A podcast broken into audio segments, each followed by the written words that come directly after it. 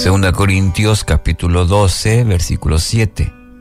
Aun cuando he recibido de Dios revelaciones tan maravillosas.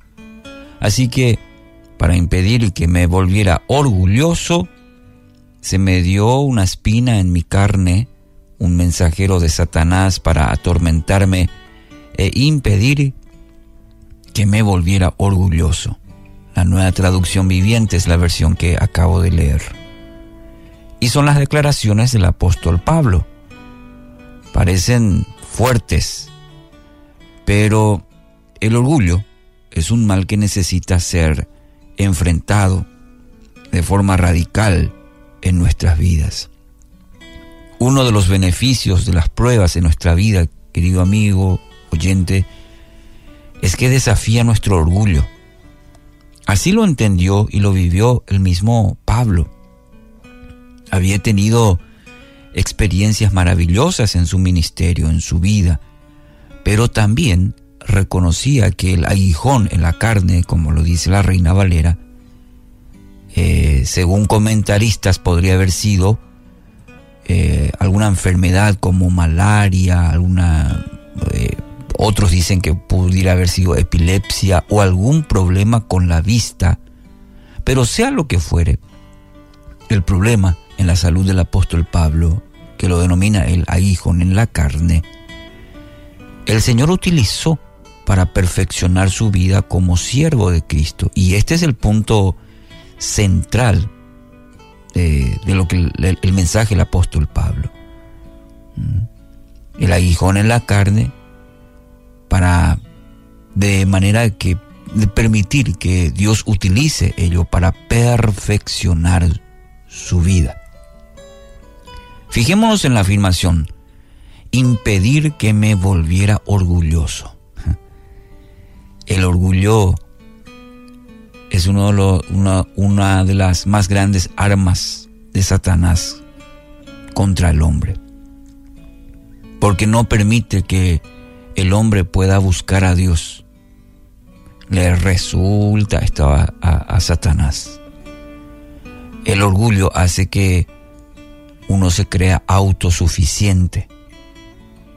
Pablo podía haberse enorgullecido por, por, sus logros.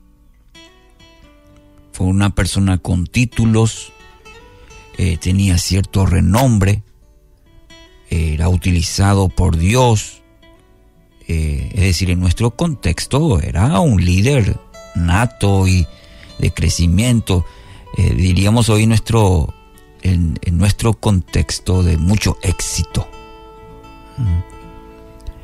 Pero reconoció el apóstol Pablo sus limitaciones. Aceptó que Dios estaba trabajando esa área en su vida. Y ese es el primer y gran paso que debemos tomar para vencer el orgullo.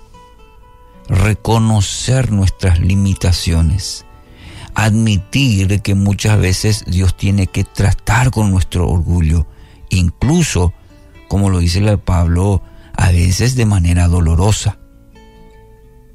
Santiago 4:6 dice, Dios se opone a los orgullosos, pero muestra su favor a los humildes. El orgullo impide que alcancemos todo lo que Dios quiere hacer en nuestras vidas. El orgullo impide que acepte a Cristo como Salvador personal.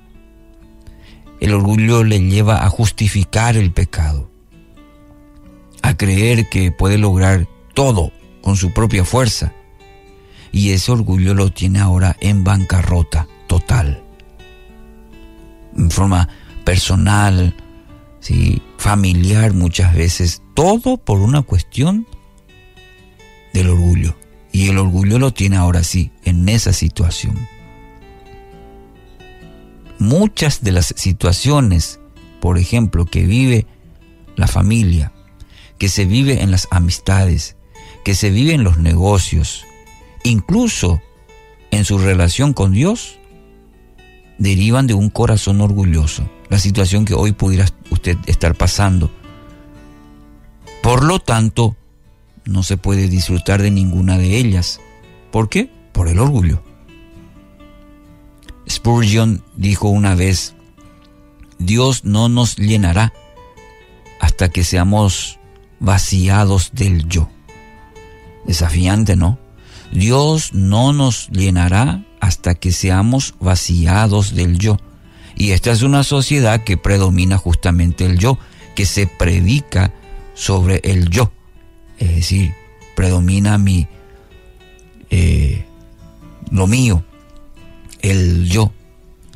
Entonces, Dios no puede obrar de esa manera si Él no va a ocupar el primer lugar. Mientras el orgullo, sigamos coqueteando con el orgullo, Dios no está lejos. Y eso hace el orgullo. Por eso a Satanás le resulta esto. Mm. En el ministerio, en la vida misma de uno.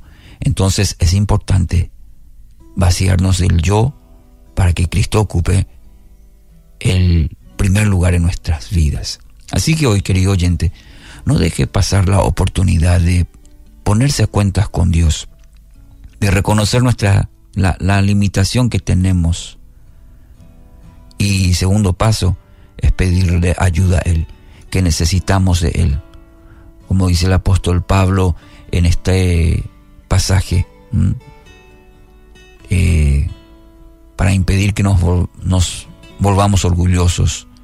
Entonces, pedir a Dios su misericordia y que necesitamos de Él. Poder decir en esta mañana, Señor, te necesito. Toma mi vida hoy y utiliza todo lo que está a tu alcance para hablar a mi corazón. En el nombre de Jesús.